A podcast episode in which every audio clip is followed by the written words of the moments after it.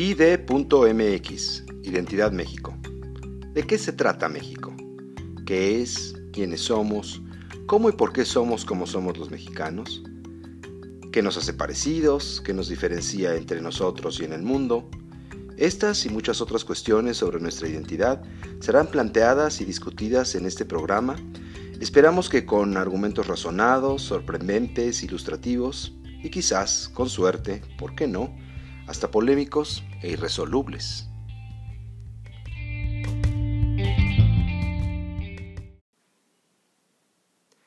Hola, estoy de vuelta con el octavo episodio de ID.mx Identidad México. A los que siguen al pie del cañón, gracias por seguirnos, oírnos e imaginarnos, haciendo este sueño realidad. Por favor, continúen recomendándonos con el jardinero de confianza o con la chinampera Xochimilca. También los invito a visitar la página de Facebook IDMX Identidad México. Ahí con gusto los leeré y responderé. El episodio de hoy se titula Verde, que te quiero verde. Bueno, y es que suele decirse que los mexicanos somos especialmente creativos y coloridos. Yo sí lo creo, y me basta con entrar a un mercado de artesanías en la Ciudad de México, o en Oaxaca, o en Tlaquepaque, o en San Cristóbal, Pátzcuaro o Puebla para comprobarlo. La variedad de productos, técnicas, materiales y, y colores es casi infinita. Tratando de analizar a qué se debe esto, creo que como casi todo en la vida, salvo contadas excepciones que no he podido identificar cuáles son, a muchos factores. Uno de ellos es que somos el quinto país más megadiverso de la Tierra, ya que tenemos muchas plantas y animales distintos.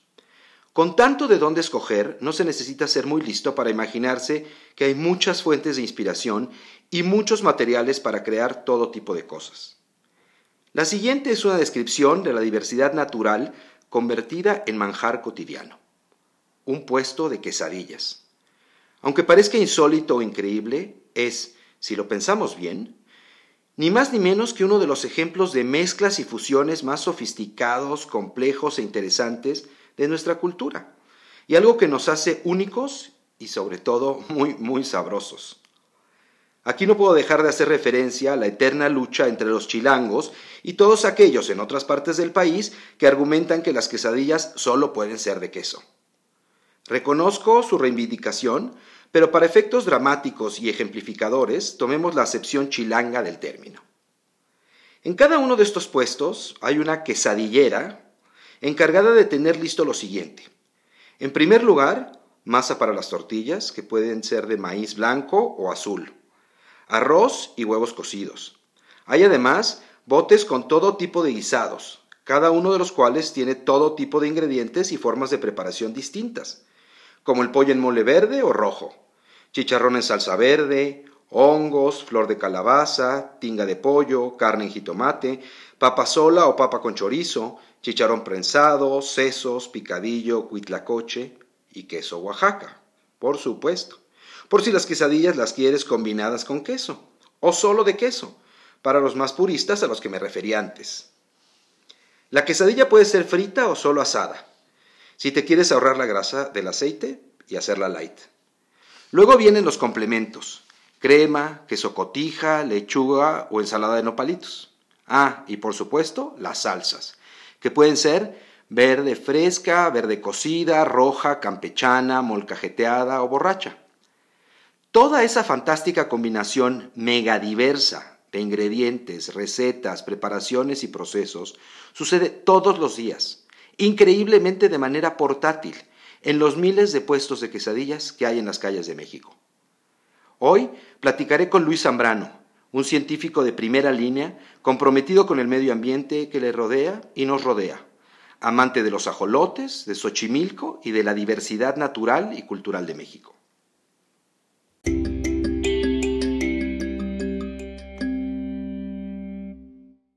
Pues hoy me da mucho gusto, como les decía antes del corte, tener a Luis Zambrano. Les voy a hablar un poco de Luis Zambrano. Luis es ante todo un hombre de ciencia y de conciencia.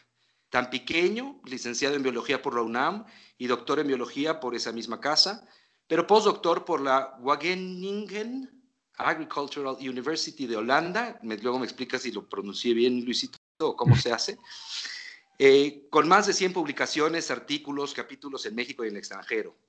Es un investigador responsable sobre ecología subacuática, urbana y restauración. Lo suyo, lo suyo es el agua, sabe nadar y, y, pertenece a diversas instituciones de primer nivel, desde la Academia Mexicana de la Ciencia hasta la American Society of Ichthyologists and Herpetologists.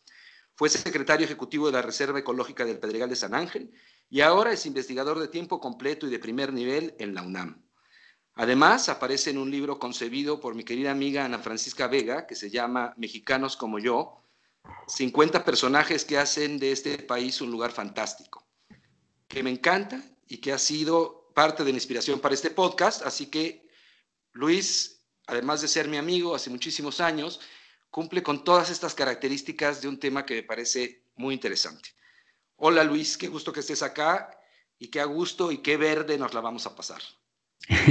Hola Carlos, ¿cómo estás? Pues a mí también me da un gustazazo estar platicando contigo de todas estas cosas que a mí me encantan en este país de México que es la biodiversidad.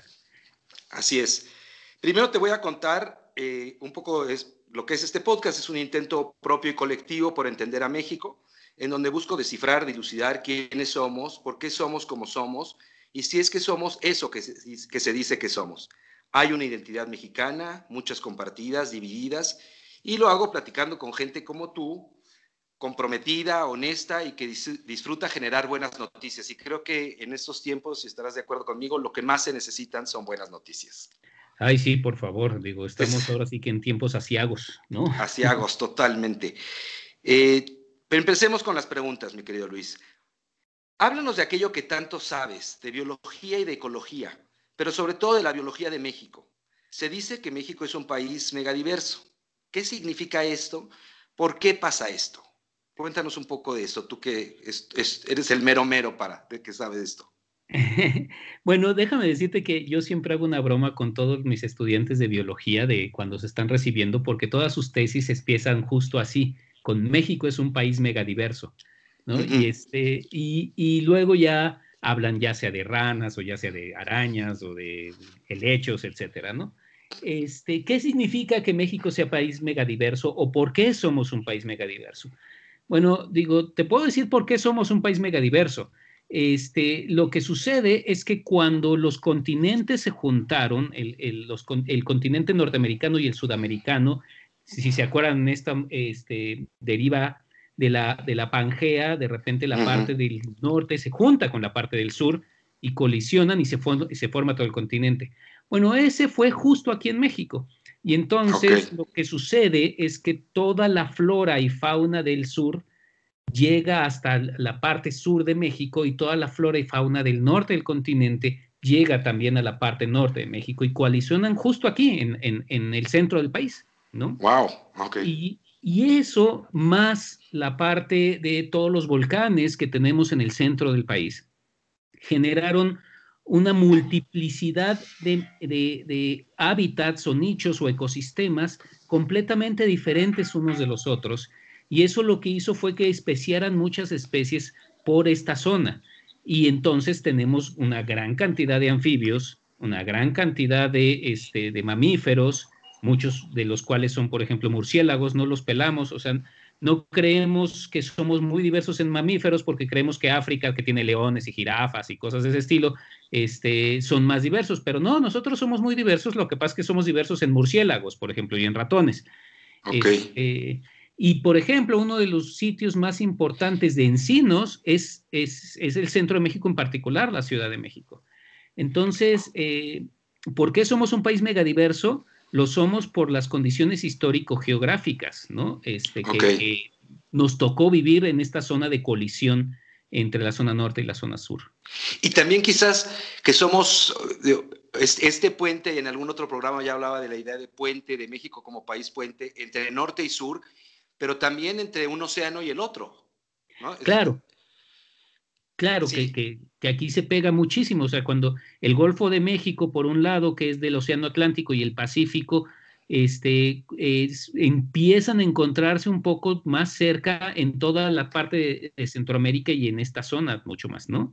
Y lo, estas cosas, o sea, no, no hice mucho énfasis al principio, pero todas estas actividades volcánicas que de repente se generan con y que forman todo lo que es este, el, eje neovolcánico transversal, sí forman cosas de repente en muy pocos espacios, zonas muy altas y de repente muy bajas y luego los altiplanos, y en cada uno de esos es un hábitat muy diferente para las, para las especies, ¿no?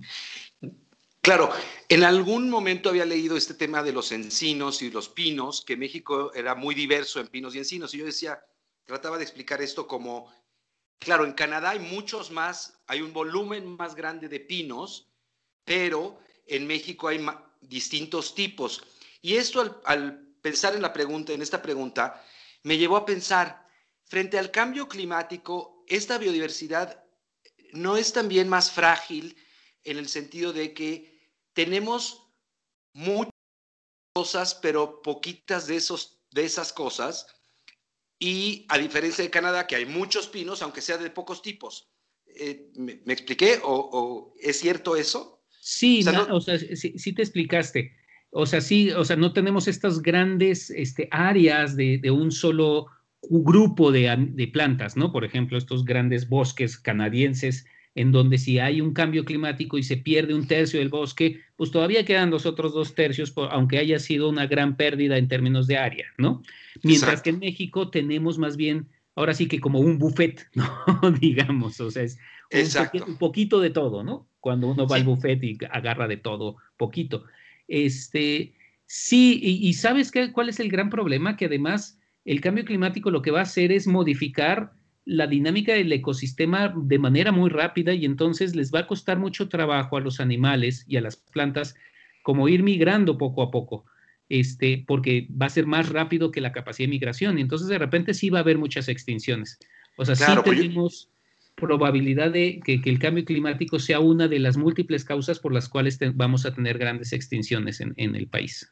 claro, yo me, acuerdo, ah, platicaba con el director de la, parte de cactus del Jardín Botánico de la UNAM. Eh, es fantástico, personaje fantástico. Es un explorador, es como un Indiana Jones, pero lo de cactus. Y entonces él me contaba que se iba a la, pues, se va al desierto, en Coahuila, en Chihuahua, a, todo el, desierto, a buscar cactus y encontraba siempre que iba con un equipo de, pues sí, de investigadores, este, algunos eh, no profesionales, sino gente que le fascinaba nada más la idea de investigar y encontrar una nueva especie de cactus. Y descubrían que había unas especies que solo las hay en un kilómetro cuadrado. Es decir, si una carretera cruza por ese kilómetro, ya desapareció esa especie de cactus para siempre. ¿no? Porque hay poquitos de ese tipo. Sí. Y eso se lo hace más vulnerable, claro. Claro, y, este, y una de esas especies, por ejemplo, la tenemos aquí en la Ciudad de México, una de esas especies que solo está en un pedacito muy chiquito, que es el pedregal, una especie de cactus de una mamilaria, este, solo está en unos pedacitos chiquititos del pedregal, ¿no? Entonces estamos llenos de esas especies. Bueno, y justo mencionas el pedregal, y como decía, tú fuiste el mero mero de la Reserva de la Biosfera del Pedregal.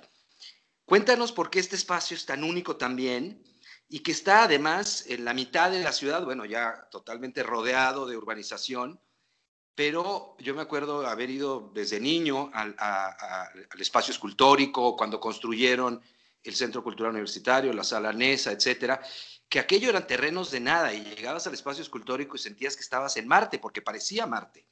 Y, es muy como Marte, me imagino. Cuéntanos cómo surge, qué, qué tiene de especial este, la Reserva del Pedregal. Bueno, sí, la Reserva del Pedregal surge, bueno, porque la UNAM decide conservar ese pedazo de, ecosistema. ¿Qué tiene de especial este ecosistema de Pedregal? Yo lo, lo, resumiría en una, en una frase, y es que este ecosistema es un ecosistema bebé, digamos. O sea, este, surge a partir del el derrame del Chitle, que fue hace 1600 años.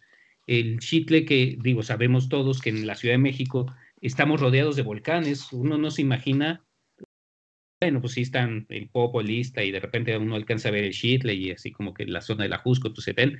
Pero en realidad cuando uno va con un vulcanólogo de adeveras, se topa con que hay una cantidad espantosa de volcanes que uno no sabía ni que existían pero uno de los últimos es justamente el Chitle, que hizo su derrame hace, pues ya, ya había civilización aquí en el Valle de México con los de Cuicuilco, cuando hace su gran derrame. Y entonces mata todo. De hecho, Cuicuilco estaba al lado del lago, ¿no? De, de este gran sistema de cinco lagos, y, este, y arrasa con todo, como normalmente pasa con las erupciones, y a partir de ahí se, se va enfriando la lava, este, y se empieza a secar y, esas, y las grietas en donde se, se, este, se generan las grietas de lava, empieza a haber un poquito de sedimento y entonces de ahí se agarran unas plantas que son fundamentalmente los cactus, este, les llamamos plantas xerófitas a todas estas plantas que no necesitan mucho suelo, y entonces ya que hay una planta, pues puede haber una arañita, y ya que hay una arañita, pues puede haber una ave que se coma la arañita, etcétera. Y entonces así es como empieza a formarse los ecosistemas a final de cuentas. Claro, pero es casi como, perdón, para ustedes, eh, digo, como biólogos y seguramente para los geólogos y vulcanólogos, etcétera, es interesantísimo porque cuando dices efectivamente hace 1600 años, yo digo, eso lo sabía, pero uno estaría esperando hace 1600 millones de años, porque cuando hablas de estos temas, siempre todos son millones de años, no es conmensurable, o sea, es muy difícil imaginar cuánto tiempo significa eso. En cambio, pensar que ya había humanos, que ya había una pirámide, que ya había una civilización, Cuicuilco, y que desapareció para convertirse en Marte, porque como dices tú, no había vida, se acaban con todo, ¿no? Exacto. La lava. E, exacto, la, lava acabó con todo este, y empieza la vida de nuevo, y por eso le llamamos ecosistema bebé, porque si 1600 años es nada, o sea, uno, como, como seres humanos, pues sí nos parece muchísimo, ¿no? pero para la naturaleza 1600 años es nada. Y entonces estamos viendo el nacimiento de un ecosistema. Ok, y ese nacimiento genera, como dices tú, plantas endémicas o plantas que, especies que solo hay ahí. Bueno, en realidad ahí ahorita solo hay una sola planta endémica, que es esta mamilaria. Todas las demás son plantas muy características del centro del país, pero que no pueden vivir en otro lugar más que en zonas tan agrestes como esta, que es del Pedregal, que es muy caliente porque en el día el sol pega y es piedra negra y entonces es muy, muy caliente y en las noches se vuelve frío y no hay mucha agua, este, etcétera. Pero eso no quiere decir que no haya diversidad, o sea, la cantidad de diversidad que hay en el Pedregal es prácticamente eh, eh, la, mayor que hay en cualquier zona de la Ciudad de México. ah, wow el Pedregal es súper diverso comparado con el resto de la ciudad, ¿no? Ok, este, incluso, incluso de zonas verdes, es decir, incluso de la, Sierra de la Jusco, etcétera. Sí, incluso en, zona en zonas verdes. El único que más o menos se equipara es la zona del humedal, pero incluso, este, o sea, que es Xochimilco, pero de ahí en fuera es súper diverso. O sea, uno no se imagina, digo, hay tres especies de serpientes de cascabel, por ejemplo, ¿no? O sea, no una, tres, ¿no? hay mantis religiosa dentro del pedregal, ¿no? Este, hay tarántulas, por ponerles ejemplos de animales que luego le, perturban a la gente, pero, pero también hay, hay, animales bonitos como son los tlacuaches, los cacomistles, hay zorras, hay zorra gris, por ejemplo, hay una cantidad espantosa de distintos tipos de lechos, este, de, eh, de, de musgos, eh, eh, no hay árboles, eso es lo único, no hay árboles, nunca hubo árboles, son matorrales. El más grande es el matorral del palo loco, que se le llama palo loco porque decide florear justo en época de mayo, que es cuando no hay agua, ¿no? Que es una, un matorral grandecito que tiene metro y medio, dos metros de alto y que luego tiene unas flores muy bonitas amarillas. Qué maravilla.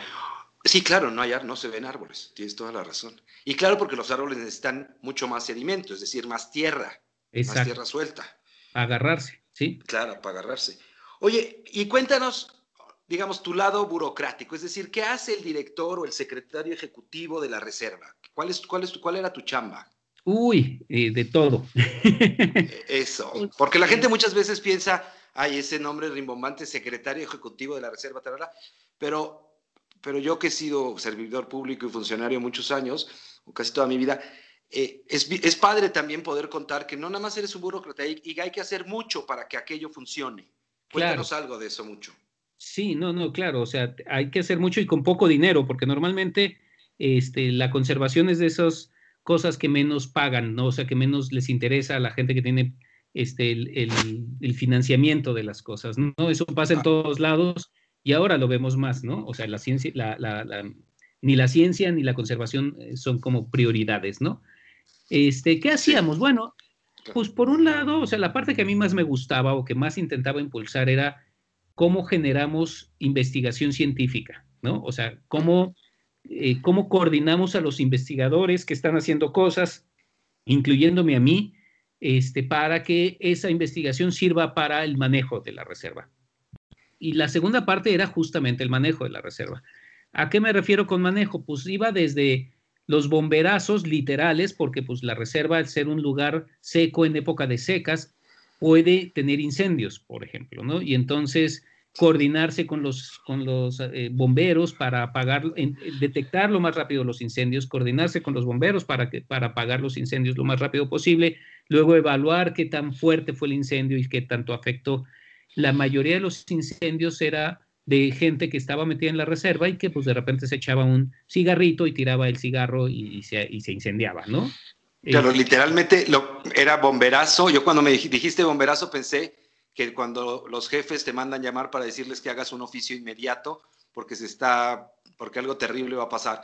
Pero esto es un bomberazo real. Era un bomberazo real, sí. Desde esos bomberazos reales hasta los bomberazos más, sí, efectivamente más de administración, en donde se discute este, pues, qué tanto la reserva puede ser invadida o no. O sea, mucha gente, en, a pesar de que somos la Universidad Nacional y a pesar de que la gente tiene mucha conciencia, de repente, pues había pues investigadores o académicos o autoridades que decían, oye, pero pues yo quiero construir una pequeña cafetería aquí o un museo o, un área de investigación. Y pues mi, mi, tarea era decirles, no, no se puede. Las áreas, la, la reserva, eh, para eso es reserva, no es reserva territorial es reserva para la biodiversidad. Entonces, este, coordinarnos con si, aunque estuviera fuera de la reserva, podía afectar una construcción a la reserva, este, que no se metieran eh, pues, ni, eh, a, tener otro tipo de actividades que no fueran las recreativas, o, o sea, como por ejemplo a fumar y a otro tipo de actividades que podrían ser ilícitas. Este, pues todo ese tipo de cosas nos tocaba, ¿no? ¿Y tienes, tienes un equipo de guardabosques? Bueno, aquí no guardabosques, aquí guarda, guarda cactus. Guarda pedregal. guarda pedregales. ¿Hay, un, ¿Hay un equipo de eso o es con la propia seguridad de la UNAM? No, hay un equipo, en, bueno, la propia seguridad de la UNAM sí ayuda, no, no mucho, porque ellos no se meten a la reserva, salvo, salvo los bomberos. Este, y la seguridad de la UNAM se mete poquito, o sea, los de auxilio UNAM se metían poquito, no mucho. Este, dentro de, la, de la estructura de, la, de los que trabajamos dentro de la reserva, fundamentalmente en ese entonces, ahora ya creció un poco, había solo cuatro personas, además de mí, y una secretaria. Y este, entonces estaba uno, uno de ellos era el encargado como de, de, paisaje, este, el otro era encargado de todos los animales, o sea, por ejemplo, ah, que eso también, estos eran de los otros bomberazos, se este, atropellaban a un tlacuache, a un cacomistle, a una serpiente, o alguien encontraba una serpiente, lo primero que hacía uno es, no la mates, vamos nosotros a rescatarla y te avisamos, ¿no? Y entonces, pues, llegar con esos, este, pues eso es, otro se encargaba de eso, otra persona se encargaba de la divulgación y otro como de los mapas, ¿no? Justamente de qué tamaño fue el incendio, dónde se han visto más tlacuaches, si está pasando algo, eh, este, o quién se está robando, porque también se roba mucho la, este, plantas la gente, ¿no? O sea, se meten y se, y se tratan de robar, ¿no? Entonces. ¿Qué superficie? claro, ¿qué superficie tiene? Son 234 hectáreas. Ah, ok. Es un tercio del campus de Cebu. Yo siempre me quejaba y decía, bueno, el presupuesto de la reserva es nulo comparado con este, y, manejamos un tercio del campus, ¿no? O sea, este, pero pues sí, necesita más dinero y más, y más, y más financiamiento. Claro, porque lo que es eso, eso nunca, eso nunca, nunca es suficiente, qué terrible, pero porque lo que es interesante, ahorita estoy acordándome, ¿te acuerdas hace muchísimos años? Porque el, el, la derrama de lava incluye también no solamente esta parte de la UNAM, evidentemente, también la parte de Jardines del Pedregal, el, Pedregal de San Ángel, pero también los Pedregales de Santo Domingo. ¿Te acuerdas que ahí en el, en el parque donde está la casa Luis eh, Anguiano, Raúl Anguiano, la Casa de Cultura, ¿te acuerdas? Que ahí se creó también, ah, naturalmente se dio una poza, o sea, se dio un lago en, esta, en, esta, en este Marte, se creó un lago y, tenían problemas de, peces, ¿te acuerdas? Que hasta organizabas jornadas para pescar. Sí, sí, sí. Este, bueno, esa poza, yo no, estoy tan seguro que fuera 100% natural, porque lo que, ah. según yo, tiene era lo mismo que pasa en la cantera en el Pedregal, en la, UNAM. Sí, el, el derrame del Chitle efectivamente no, digo, tiene una historia muy interesante, además de urbanización porque este, el Pedregal de San Ángel fue una serie de, este, de, desarrollos que se generaron a partir, creo que incluso de Diego Rivera, de ideas de Diego Rivera, de empezar a generar ahí, o sea, no solo con Diego Rivera, sino con una serie de arquitectos, ¿no? Y con, Luis, Luis Barragán también. Ándale, de Barragán, ¿no? este, y el Pedregal Santo Domingo fueron una serie de como invasiones de gente que había sido desplazada de otros lados y empezó a ocupar esa zona tan agreste. Eh, uno de, las, de los lugares eh, como más icónicos que casi nadie conoce es la cantera. Y la cantera era justo una cantera. O sea, cuando hablan de los Pumas, de la cantera de los Pumas, es porque entrenan allí, ¿no? No porque saquen buenos jugadores, sino porque entrenan allí. Este, y lo que hicieron fue sacar y sacar y sacar piedra hasta llegar al acuífero, que es lo mismo que pasa en, este, ah. este, parque, ¿no? Este, que, y entonces se formaron los lagos. Eh, se forman estos lagos que en realidad no son lagos, es el acuífero, lo que, lo que normalmente nos bebemos, que no vemos porque está abajo de nuestros pies a unos 80 o 70 metros de profundidad, eh, se ve en estos lugares, ¿no? Este, Se ve como... Más bien, encontraron entonces alguien echó peces, ¿cómo? ¿Perdón? Sí, salió el agua, llega, encontraron, encontraron el agua. Encontraron, excavaron, excavaron hasta que la encontraron. Exactamente, ¿no? Y a alguien se le ocurrió echar peces exóticos, porque yo no entiendo por qué, pero la gente este, de repente ve agua y dice, meto pez. Y, este, y ese fue el problema del Parque Guayamilpas, ¿no? Que metieron muchos peces, se reprodujeron muchísimo, eso genera este, colores horribles y olores horribles, y entonces había concursos para quitar los peces, ¿no? Sí, como concursos de, pesca. Y yo decía, pero ¿qué vas a pescar en el Pedregal? Sí. ¿Qué vas a pescar en, este espacio que está en agreste y sin agua? Claro, se me acordaba de eso. Pero ahora vamos, entonces pasemos perfectamente, la transición nos da perfecto para irnos a esta parte que es muchísimo menos agreste, que es fascinante, que históricamente eh, a mí me emociona y me emociona llevar extranjeros porque cuando yo que soy un amante de la Ciudad de México y de su historia, tratas de explicar la idea de los, de los cinco lagos, nadie le queda claro qué es eso y cómo que había lagos y dónde están, ¿no? Y cuando explicas que, pues, que está, estuvieron donde está toda la ciudad y lo único que queda de eso, el único vestigio de eso es Xochimilco y tú has sido un defensor, un estudiador y un súper conocedor y divulgador de Xochimilco. Cuéntanos, ¿qué es Xochimilco?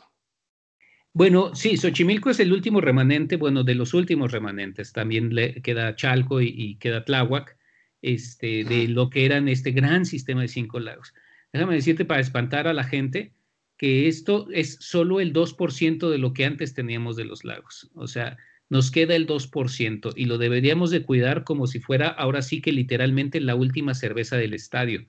Y, en lugar de eso, la, vemos como que área para seguir creciendo y destruyendo, ¿no? Y este, y ese lugar, este, es justo, yo no sé, a mí me da la impresión de que es el resumen de nuestra relación con la naturaleza y de dónde sale toda nuestra cultura este, como mexicanos de la parte central, ¿no? Este, si uno ve las chinampas, eh, si uno ve cómo se produce alimento en las chinampas, uno entiende por qué los, la cultura náhuatl fue tan importante.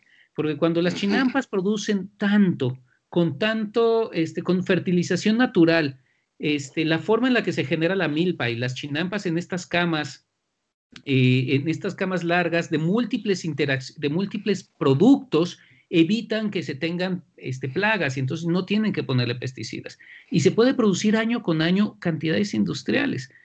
Entonces, nuestra relación con la naturaleza, que es parte fundamental de este, nuestra cultura, o sea, yo le quiero copiar al doctor Sarucán luego algo que le escuché a él en algún momento que decía, tenemos tantas culturas en México, o sea, la purépecha por un lado, la olmeca por otro, la maya por otro, la náhuatl por otro, es porque tenemos múltiples este, eh, factores de biodiversidad, o sea, múltiples nichos de biodiversidad. Entonces, entender esta diversidad, entender cómo se, se, hizo la diversidad en el centro del país, se, se, trabajó con la diversidad sin afectar a la naturaleza en el centro del país y generar esta gran civilización, es lo que nos queda en Xochimilco. O sea, cuando uno va a Xochimilco puede ver todo eso. Y, este, y además de la gran diversidad, o sea, uno puede ver a los ajolotes, uno puede ver las garzas, uno puede entender un poco en términos de diversidad y de un gran humedal, pero además uno puede ver esta cultura, ¿no?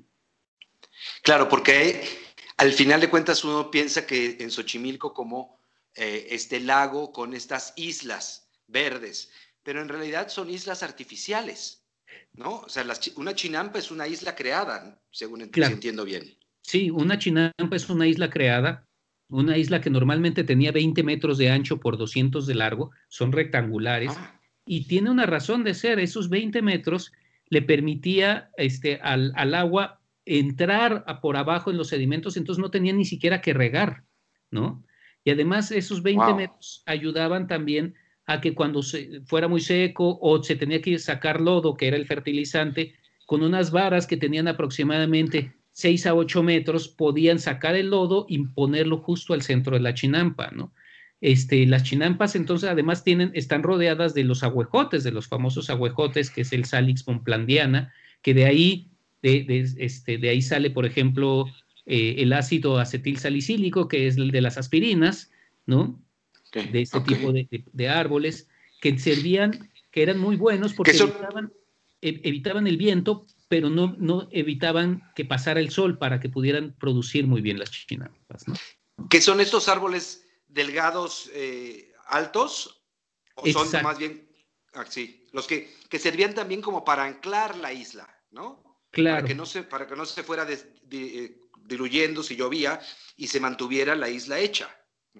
Sí, eh, son esos eh, árboles flacos, altos y largos, que sí, la, gran ventaja es que las raíces son muy intrincadas, entonces lo que hacen es las raíces justo pegaditas a la orilla generan una red que evita que el sedimento se, diluya, ¿no? O sea, que se vaya deslavando y con eso se, se podía mantener una, la continuidad de una isla.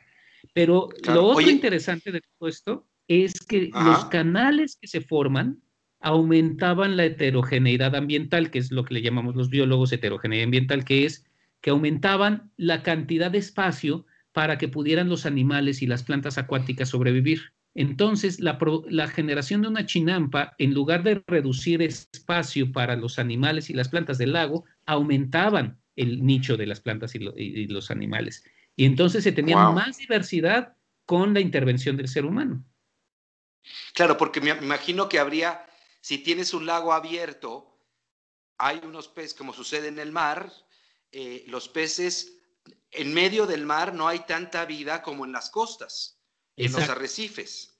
Exacto. Porque se, porque se y me imagino que pues si no había peces a la mitad del gran lago, pero sí en los bordecitos que iban comiendo las algas a, a, lo largo de las chinampas, o estoy quizás simplificando, pero para entender un poco y explicar esto que, esto que dices, ¿no?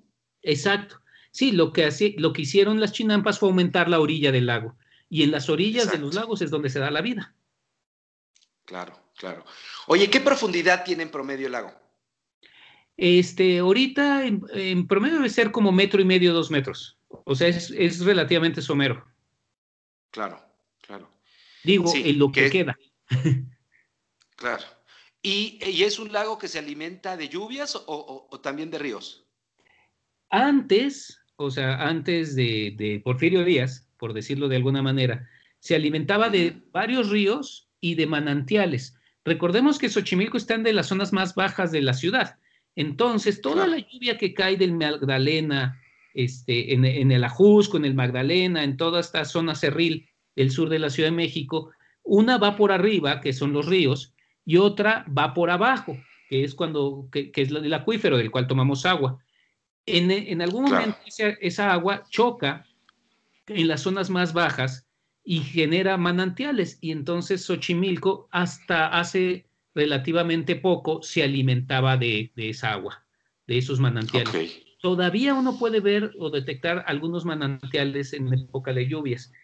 Eh, lo que pasó fue que cuando Porfirio Díaz eh, decidió que uno de los grandes alimentar de, agua de esa zona y generó unos pozos, uno de los pozos más bonitos, de hecho, están en Xochimilco, este, y, bombear todo el agua para allá, lo que fue haciendo fue bajando el acuífero y entonces ya no, hay, ya no había alimentación para, los, para Xochimilco. ¿Qué pasó como en los 50, entre 50 y 80, que se decidió alimentar a Xochimilco con agua de la planta de tratamiento de Cerro de la Estrella? Entonces ahora Xochimilco se alimenta de planta de agua tratada de los desechos de la ciudad. Ok. Ah, insólito. Se está regresándole el agua, pero después de que ya se usó, sí, una cosa complicadísima, un sistema que era que funcionaba como relojito, pero bueno, decidimos, decidimos multiplicarnos y crecer. Pero ahora háblanos, Luis, de, tu habitante preferido de Xochimilco, de los ajolotes. Yo siempre te presento y hablo, cuando hablo y presumo de ti, digo el señor ajolote, este, porque estoy orgulloso de lo que haces y de, la pasión que has entregado por este animal que a mí te confieso, lo, he aprendido a querer por ti, pero, pero siempre me pareció bastante repugnante, pero es fascinante. Y después ahora hasta le veo cara bonita. Cuéntanos qué son los ajolotes y por qué son tan importantes. Son feos porque son tan feos que hasta bonitos son. Eso es lo que yo siempre Exacto. Digo. Bueno, los ajolotes es un animal, bueno, es una salamandra, vamos a empezar por ahí. O sea, eh, es un anfibio. Los anfibios se dividen en, varios grupos, pero los más que los que conocemos son los anfibios que tienen cola, como las salamandras, y los anfibios que no tienen cola, como las ranas, básicamente. este, este es un anfibio, es una salamandra. Normalmente todos los anfibios, en realidad todos los animales, pero los anfibios se nota mucho porque hasta nos lo enseñan en la escuela, este, nos transformamos, se, se transforman, ¿no? Este, los, este, los animales también nos transformamos de juveniles a adultos, ¿no? Los seres humanos eh, nos volvemos, eh, para eso está la adolescencia, básicamente, y, cambiamos un poco. Y, pero, los, pero los anfibios cambian muchísimo. Pasan de un estado larvario muy acuático a un estado semiterrestre o terrestre, ¿no? Este, como las salamandras. Los ajolotes lo que hacen es que ya decidieron, ellos, bueno, se oye muy teleológico, pero en realidad este, ellos no se transforman, ellos se quedaron en estado larvario y se pueden reproducir en estado larvario. Por eso tienen esa forma tan extraña, que es pues esta como lagartijota gorda con cabezota y con una corona que son sus agallas, que son sus branquias, por donde respiran, ¿no? O sea, podrías decir, podrías pensando en los, pensando en los humanos o, en los mamíferos, ¿podrías decir que se quedó como un feto? No, no, no, como un niño, digamos. Como un niño, ok. Alguien, algún periodista de repente me dijo, es como el Peter Pan de los animales. Sí, más o menos. Es como, como niño se quedó, ¿no? Ok, y eso, y eso le da capacidades especiales, entiendo, que se pueden, pueden volver a crecer una extremidad si se le corta, porque siempre está creciendo. ¿Cómo, ¿Eso es cierto? ¿Eso es mito? No, no, no, no es mito, pero no, no es a razón de eso, pero sí, este, una de las cosas por las cuales es muy estudiado a nivel internacional este, y hay muchas colonias en Alemania, en Inglaterra, en Estados Unidos, es porque no hay muchos animales que puedan recrecer sus órganos una vez que se les amputan o que los pierden. Esto es, si a nosotros nos cortan un brazo, pues no nos crece otro brazo. Pero a, los ajolotes, sí, o sea, si les cortan un brazo, les crece el brazo, si les cortan un ojo, les, le puede volver a crecer el ojo, incluso hasta un pedazo de cerebro. Este, eh, esto es por una característica específica, este, una serie de características que tienen estos animales, que, eh, pero que, tiene, que estar, no están necesariamente relacionados con esto de que no se transforman, ¿no? no se metamorfosean a ser adultos. ¿no? Claro, entre más jóvenes, más pueden desarrollar este, este, este mejoramiento. O sea, si les cortan algo cuando son chiquitos, lo recrecen sin problemas. Ya cuando son más viejitos ya no les recrece tan fácilmente, ¿no? Pero sí es una característica padrísima. Padrísima. En términos, imagínate, digo, de la investigación médica, eh, digo, parece ciencia ficción casi. Sí. Increíble. ¿Cuánto tiempo vive un ajolote? Pues mira, en cautiverio lo hemos nosotros logrado tener hasta 12, 15 años. No ah. Sabemos que los acuarios franceses lo han tenido hasta 30 años.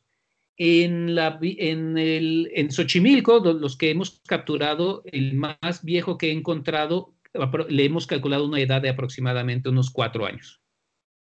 Ah, ok, o sea, se mueren muy rápido en Xochimilco.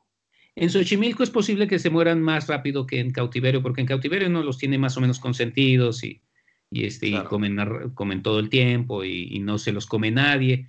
En cambio, pues en, en, Xochimilco, pues se los comen las serpientes y se los comen las garzas, este, están peleándose todo el tiempo, eh, eh, no siempre tienen alimento, etcétera, ¿no? Entonces es posible que, pues, quizá lleguen a vivir cinco años máximo. Ok. Y y, tú qué sabes de esto, ¿se está, eh, digamos, se está fortaleciendo la población de ajolotes o sigue en declive? ¿Cómo sigue? ¿Y, cuál es la situación de Xochimilco, que están muy de la mano? Este, sí, sigue en declive. O sea, eh, cuando yo empecé a trabajar con ellos estaba en declive muy fuerte. O sea, cuando empezamos a trabajar, antes de nosotros estaba trabajando la doctora Virginia Graue y, y, como que ella encontró en el 98 que había unos 6.000 por kilómetro cuadrado. No podemos decir exactamente cuántos hay porque en ecología así es, no, no uno no puede contarlos, ¿no? Pero, este, y, y la último censo que hicimos nosotros, eh, había ya solo 36 por kilómetro cuadrado. Entonces ha habido un bajonón y tiene mucho... ¿De 6.000? ¿Eh? ¿De 6.000 a 36? De 6.000 a 36. Este, y tiene mucho que ver esto con el deterioro de Xochimilco, con una urbanización, bueno, primero con esta contracción del gran humedal que antes había, pero en segundo lugar, pues cuando ya el poco que queda lo estamos maltratando muchísimo. Y entonces en lugar de, de restaurarlo, pues metemos más ah, urbanización, este, eh, no evitamos que hayamos más, más urbanización, incluso la promovemos. O sea, el hecho de que, por ejemplo, en los finales de los 80 se haya generado un periférico y cruzara por la mitad del humedal, pues provoca más urbanización. Y ahora eh, esto que quieren hacer un puente por encima, pues va a provocar todavía más presión de la urbanización. Entonces, lo que estamos buscando justamente es, eh, es lo contrario, mantenerlo como una zona de un humedal con una cultura muy grande y muy fuerte, este, como son las chinampas y con una biodiversidad tan grande y tan importante como son los ajolotes. Que déjame decirte que las chinampas y los ajolotes van a aparecer en los billetes de 50 pesos del próximo año, ¿no? O sea, vamos a cambiar los billetes y ahí van a aparecer ellos, ¿no? Bueno, como una manera de generar conciencia y de divulgar, y en eso tú has sido, tú has sido un guerrero, sin duda, un guerrero con mucha conciencia. Ah, pues muchas gracias. Y Luis, no, Luisito. Oye, y para, para terminar, pues te voy a hacer una pregunta, un par de preguntas que le hago a todos mis invitados. Pues hemos hablado de identidad, hemos hablado de ajolote, que entiendo solo existe en México y solo en el Valle de México. Este tipo de cosas, hemos hablado de la diversidad mexicana y de lo único que, que es nuestro, nuestro medio ambiente. ¿Tú crees que a partir de eso, desde tu punto de vista, hay una identidad mexicana? Que hay una identidad mexicana desde la perspectiva, desde mi perspectiva o desde la perspectiva... Desde tu perspectiva, no, tuya, tuya, tuya. Sí, o sea, yo sí creo que hay una identidad mexicana, o sea, tenemos, eh, nuestra cultura es una cultura como muchas de las culturas a nivel mundial en donde ha habido muchas este, contrastes, guerras, eh, choques muy fuertes entre diferentes civilizaciones, y pero fundamentalmente, bueno, y eso más bien acompañado de una relación muy, muy, muy profunda con el medio que lo rodea. Y el medio que lo rodea me refiero a, la, naturaleza. Las culturas somos por la naturaleza en la que estamos enclavados. Creo, creo que últimamente se nos ha olvidado eso porque muchos vivimos en ciudades y las ciudades nos ponen un aislante de concreto en medio de nosotros y la naturaleza. Pero eso no nos quita, o sea, el hecho de que nos gusten los tacos al pastor, el hecho de que este, no, o comamos esquites, ¿no? Desde, la y Huitlacoche, y, y, Huitlacoche, imagínate. Y Huitlacoche tiene que ver con nuestra relación con, el medio, con la naturaleza, ¿no? El, hay un libro muy, muy interesante que seguramente tú conoces de Roger Bartra que se llama La jaula de la melancolía, que habla justamente de cómo nos parecemos los mexicanos a los ajolotes, ¿no? Este, en cosas así, nuestra forma de ser, de ser un poco lentos, pachorros, relajientos. Lo, él lo mete y lo pone como, mira cómo los ajolotes también son un poco así, ¿no? Este, entonces, la identidad mexicana para mí está muy ligada al ecosistema que tenemos, que no son estos grandes bosques este, en todos lados, así estilo canadienses o europeos del norte, pero son estos padrísimos pedregales que son agrestes, pero que tienen mucha diversidad, ¿no? Muy ruidosos y todo, como somos nosotros, ¿no? Exacto. O Cuatro Ciénegas Coahuila, que ya habría que hacer uno. Luego hablamos de Cuatro Ciénegas Coahuila, que vi un documental el otro día que me fascinó. Pues Luisito, como siempre, un, placer hablar contigo. Siempre aprendo, aprendo de ti. Eh, compártenos tus redes sociales para que la gente que quiera seguir platicando contigo y sobre todo para que en toda esta labor fundamental que haces de divulgación, de concientización y hacernos ver lo mucho que perderíamos si perdemos algo como Xochimilco o el, los Pedregal. Eh, comparte tus redes sociales, por favor, Luis. Bueno, este, yo tengo un Twitter que es Zambrano Ajolote, con X Ajolote, este, ese es mi Twitter. Eh, em, el Laboratorio de Restauración Ecológica, si ustedes lo googlean, con Wings, ahí está nuestra página de internet para que puedan ver toda la investigación que hacemos y toda la divulgación que hacemos. Y luego ando publicando, últimamente ando publicando mucho, tanto en la revista Nexos, en la, en la sección de la brújula, como ahora en, el, en este país, en la revista Este País, estoy empezando a publicar cosas justamente de biodiversidad este, eh, y, de, y de conservación, ¿no?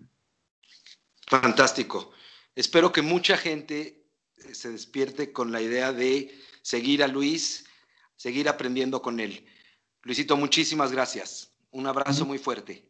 Muchísimas gracias, don Carlos. Ha sido un placer, es un placer siempre platicar contigo y, me encanta eh, este esfuerzo que estás haciendo para empezar a mejorar nuestra relación con México, los mexicanos con México, que hace mucha falta. Exacto. Justo de, justo de eso se trata, lo has puesto perfecto. Muchísimas gracias, Luis. Un abrazo. Igual, un abrazo.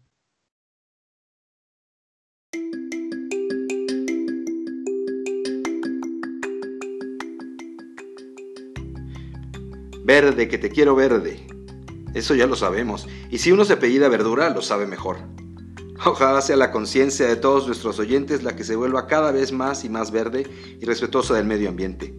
Gracias por haber escuchado este episodio que sin duda nos deja mucho en qué reflexionar y mucho por conservar, defender y cuidar. Sigan escuchándonos y gracias por compartirnos y seguirnos en Facebook IDMX Identidad México. Nos vemos.